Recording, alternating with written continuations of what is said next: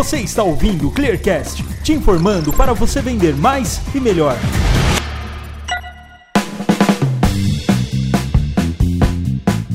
E aí, pessoal, sejam muito bem-vindos a mais um Clearcast, o podcast da ClearSale. E eu sei que ficamos um tempinho fora do ar, mas agora estamos de volta com podcasts sendo lançados todo mês. E se esta é a primeira vez que você está nos ouvindo, você pode conferir nossos episódios anteriores lá no Spotify. Tem muito conteúdo de primeira lá. Em março, tivemos o MRC Vegas 2019, o Merchant Risk Council, um dos maiores, se não o maior evento de combate à fraude do mundo. E claro que a ClearSale participou ativamente.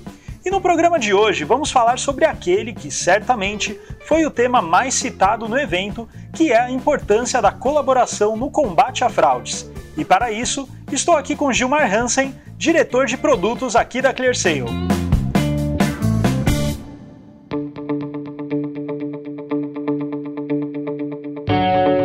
A fraude é dinâmica e os fraudadores se comunicam, trocam ideias e informações constantemente o que aprimora a complexidade da fraude, pois eles podem trocar informações sobre vulnerabilidades e novas formas de cometer esses crimes.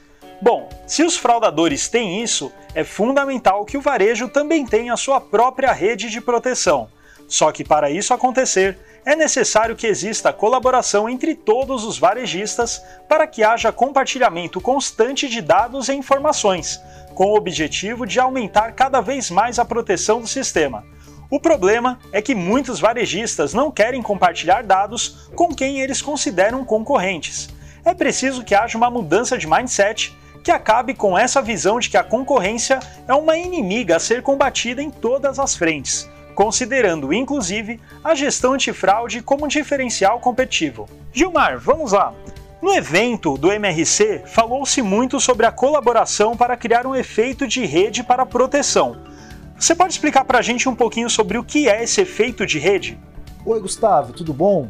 Olha só, realmente no MRC a gente teve várias autoridades de antifraude, autoridades mundiais e vários players desse mercado falando muito sobre a importância da colaboração e da criação de um efeito de rede.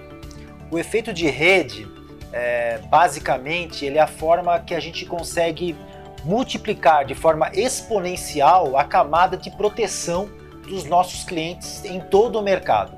Ao invés de se proteger sozinho, ele usa todas as lições aprendidas que cada varejista teve que participa desse, desse, dessa mesma rede e tem a multiplica, multiplicação da camada de proteção, aprendendo com todas as defesas que os outros já tiveram que investir antes. Então, por exemplo, imagina que eu tenho um e-commerce pequeno, estou começando agora e por isso a minha base de dados é minúscula ou quase zero. Então, se eu entro no mercado e eu tenho essa proteção, entro para essa rede, eu tenho a mesma proteção que todos os outros que participam dela, certo? Exatamente. Hoje a ClearSale ela foi inovadora na questão do efeito de rede no Brasil, conceitualmente, inclusive, e toda a nossa inteligência estatística se aproveita dessa rede de mais de 10 anos com históricos gigantes em relação a comportamento de compra. Então é muito difícil para ClearSale que um novo é, o novo consumidor já não tem algum histórico, pelo menos, no nosso efeito de rede, na nossa base única.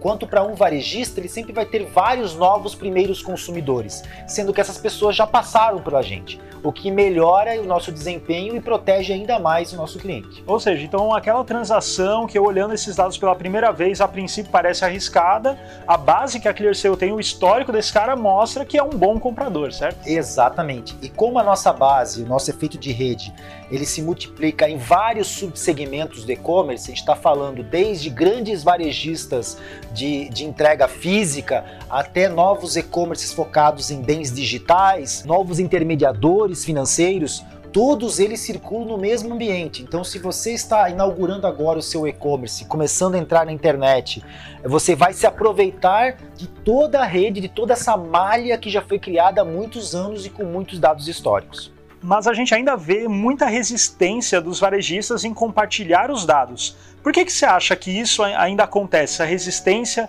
em compartilhar os dados por parte dos varejistas? É claro que essa resistência ela é baseada muito em falta de conhecimento é, ou às vezes falta de entendimento do propósito de quem está gerindo essa informação. No caso da ClearSale, a gente é uma empresa muito idônea e 100% comprometida na neutralidade. Então toda informação que é captada e faz parte do nosso efeito de rede, ela é utilizada de uma maneira única para proteção. Né? Nunca, jamais utilizada para funcionalidade de marketing, por exemplo. Então a gente não vai se aproveitar desse dado para fazer campanhas. O dado será sempre utilizado para a, a, proteção. Isso faz parte do nosso compromisso contratualmente com a neutralidade com toda essa base de clientes. Como você acha então que esses varejistas, essas empresas podem mudar esse mindset com relação ao compartilhamento de dados? Essa mudança faz parte do aumento de confiança no provedor. Né? Então, entendendo quem é a ClearSea e o papel que a gente desempenha no país, acho que fica mais fácil do cliente entender que ele pode confiar na gente. E é claro, a gente passa por processos rigorosos de auditoria de segurança da informação. A gente tem como clientes né, quase todos os 10 maiores varejistas do país e também várias empresas do segmento financeiro, grandes bancos de varejo. Então, isso, todas essas empresas já exigiram da gente uma grande maturidade de segurança da informação para que a gente pudesse prover isso de uma maneira segura em termos de benefícios práticos que o varejista pode ter com essa colaboração. A gente consegue listar? Para listar isso, é importante lembrar até um indicador que a gente tem de mercado que na base única da ClearSale, no nosso efeito de rede, a cada 100 CPFs que circulam na ClearSale, a gente já conhece cerca de 95. Então o percentual desconhecido para a gente é muito pequeno, que é onde a gente tem que investigar realmente, investir um outro nível é, é, de análise. Para os outros 95%, a gente vai sempre vai conseguir uma alta taxa de aprovação. Muitas vezes, inclusive, uma alta, grande taxa de aprovação automática né? Para aquele, enquanto o cliente sozinho, quando então ele está com a visão dele estreita, a visão dele singular e não a visão dele do efeito de rede, ele vai enxergar vários CPFs que para ele são desconhecidos, são os primeiros consumidores, mas que já consomem na internet há muito tempo passando pela gente. Então toda essa diferença, esse gap vai se vai voltar em nível de aprovação, inclusive aprovação automática.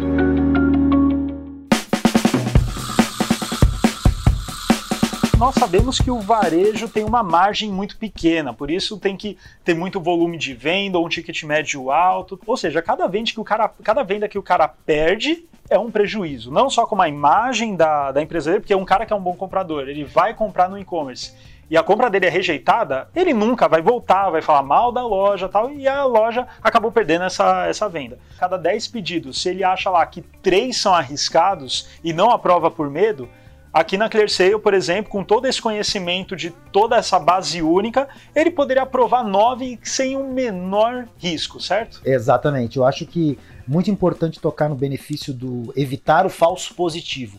O falso positivo ele custa muito mais caro, principalmente para um pequeno empreendedor que compromete o seu capital de, de giro em investimentos em marketing, lançamento do seu e-commerce, divulgação, e na hora que ele faz todos os investimentos ele consegue atrair finalmente o público, o público chega e não consegue comprar porque ele acha que são suspeitos. Né? Então o prejuízo se reflete porque ele jogou todo aquele dinheiro de marketing no lixo. Exato. E é um dinheiro que não vai retornar porque o cliente vai ficar insatisfeito e vai para a concorrência automaticamente. Era um cliente que estava motivado e vai para a concorrência, ele perde capital de giro e não consegue mais reconquistar aquele consumidor. Então, esse é um benefício muito grande do nosso efeito de rede de ter a maior taxa de aprovação do mercado. E é engraçado que normalmente quando nós falamos de antifraude, muitas vezes o varejista ele está pensando só em ter o mínimo de chargeback e tal, mas essa parte do CAC, o custo de aquisição por cliente que você acabou de falar, realmente é uma coisa que não é olhado à primeira vista, né? Então é importante a gente deixar claro. Então, ele tem aquele custo, como você falou, com marketing, com tempo tal, que não é algo barato, tem um custo gigantesco, traz o cliente e não consegue fechar essa venda. Não Isso consegue, é, é não consegue converter né? Então todo mundo persegue a taxa grande de conversão de visitantes para compradores. Ele faz o mais difícil que é fazer o cara colocar um produto no carrinho de compra e depois veta a compra dele. Né? O prejuízo é, é, é absurdo. E ele pode confiar que a gente entende que o antifraude não é simplesmente proteção, mas sim a viabilização da venda. E a viabilização dos investimentos em marketing. É realmente transformar em ROI todo investimento que ele botou no e-commerce dele. Ou seja, é parar de olhar qualquer comprador como um suspeito. É, é uma troca de mindset mesmo, né? Então, essa base única da ClearSale faz com que nós olhamos todos, tenha a presunção da inocência e daí só lá na última linha possível ver, opa, esse cara talvez não seja um bom comprador. Então todos a princípio são bons, certo? Exatamente. Sempre tentar aprovar o maior número possível de consumidores é a nossa meta, é a nossa cultura. é, a nossa, é aquilo que a gente persegue enquanto empresa.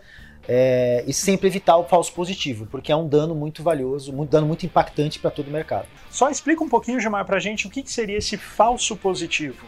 O falso positivo é exatamente o nome que se dá para aquela pessoa que era um bom consumidor, mas a gente tratou ele como um criminoso. Né? O impacto é todo esse impacto financeiro e também, às vezes, reclamação em sites é, é, específicos onde é que ele vai falar mal da marca, tem uma quebra de imagem muito importante, que é muito difícil de recuperar. Né? A gente vê, às vezes, em, em, eventos até grandes, que as pessoas reclamando que não conseguiram comprar um ingresso, não conseguiram comprar um produto, é, tiveram que deixar de ir em algum lugar para não conseguir comprar uma, comprar uma passagem. Né? Então existe um efeito em cascata muito grande, um impacto muito negativo para a imagem da empresa quando ela gera um falso positivo. E isso pode ser acarretado por causa de uma compra que o cara negou. Uma única compra é suficiente para ele poder entrar, até às vezes, com um processo de, de perdas e danos contra a empresa pelo prejuízo que ele teve e não conseguir adquirir o que ele precisava.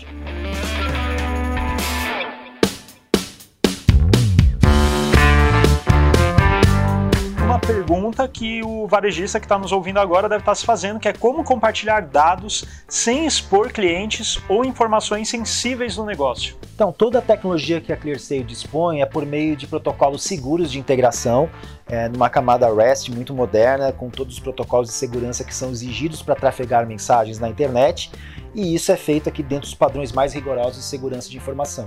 Como eu tinha falado anteriormente, a gente tem é, empresas que têm um nível de exigência altíssimo e que só confiaram na ClearSale porque a gente consegue atender esses níveis. Falando aqui no Brasil, principalmente sobre o cenário brasileiro, entretanto, esse tema foi levantado lá no MRC Vegas, né, um dos maiores eventos, se não o maior de novo, evento sobre combate à fraude do mundo. Ou seja, podemos falar que esse compartilhamento de dados, essa rede de confiança entre as empresas é uma tendência totalmente global, né? Sim, acho que é a maneira mais segura de fazer negócio, né? Como você falou no início, na abertura do podcast, os fraudadores se comunicam, eles se organizam e eles atacam em rede. Então não tem como você se proteger se você também não estiver em rede. Né? A proteção unitária é muito falha. É bom lembrar, por exemplo, que a ClearSale dispõe de mecanismos que conseguem identificar padrões de ataque, inclusive multi-entidades. Então o próprio fraudador, né, ele não consegue mais trabalhar simplesmente fazendo ataques unitários, loja por loja. Ele cria uma, ele rouba uma massa de dados e faz ataques robotizados em várias entidades ao mesmo tempo. E a gente tem aqui algoritmos de inteligência artificial que conseguem entender um comportamento de compra muito parecido em várias entidades ao mesmo tempo.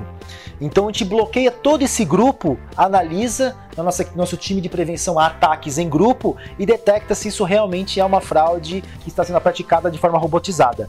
Então, ou seja, o cliente vai tentar atacar 10 varejistas ao mesmo tempo, o nosso algoritmo vai perceber isso e vai encapsular e tirar essa, essa, essa grande rajada de ataque de, todo, de toda a base única. Ou seja, que, aquela empresa que não está nessa rede de confiança, ela fica totalmente vulnerável a esse tipo ela, de ataque. Ela né? é muito, muito mais vulnerável e hoje a grande tendência que a gente também viu muito no, no MRC Vegas é exatamente a proliferação de ataques em grupo né? É, parece até brincadeira, assim, da mesma maneira como a gente fala aqui de crescer rapidamente, o fundador também quer crescer o seu negócio, né? E a tecnologia está cada vez mais à, à, disposição de todo mundo. Então é fácil ele criar um mecanismo, um pequeno bot que vá pegar dados roubados e vai atacar em massa, porque para ele, aonde ele conseguir entrar, ele é lucro. Então ele não está perdendo e atacar todo mundo ao mesmo tempo. E por isso que a proteção em rede é tão importante.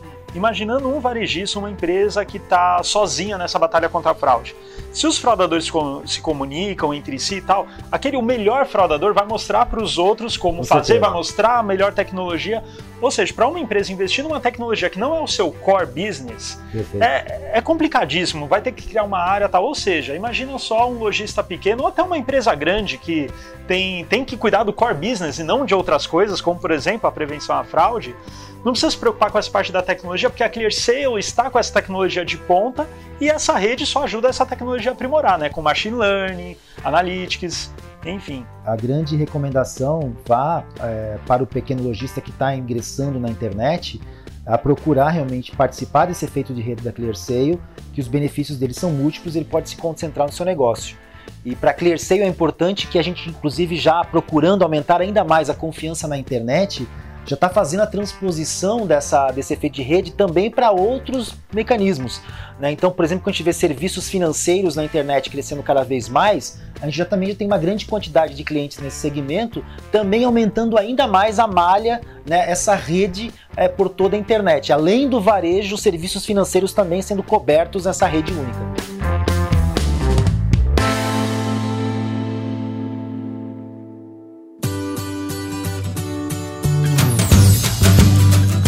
Isso, pessoal. Muito obrigado por conferirem mais esse episódio do Clearcast. E se você quiser saber mais sobre o que rolou no MRC Vegas 2019, fizemos uma cobertura completa do evento que você pode conferir acessando nossa página lp.br.clear.sale barra mrc-vegas-2019. Peraí, o endereço foi difícil, né? Pode deixar que eu vou repetir. lp.br.clear.sale MRC-Vegas-2019. Você também pode acessar esse link através da descrição desse episódio. E para ficar por dentro de tudo que acontece, você pode se inscrever lá no nosso blog. Basta acessar br.clear.sale/blog. E siga também a ClearSale nas redes sociais, Facebook, LinkedIn e Instagram. É isso aí, pessoal. Até o próximo episódio. Gilmar, muito obrigado pela sua presença e pelas elucidações desse tema tão interessante. Valeu!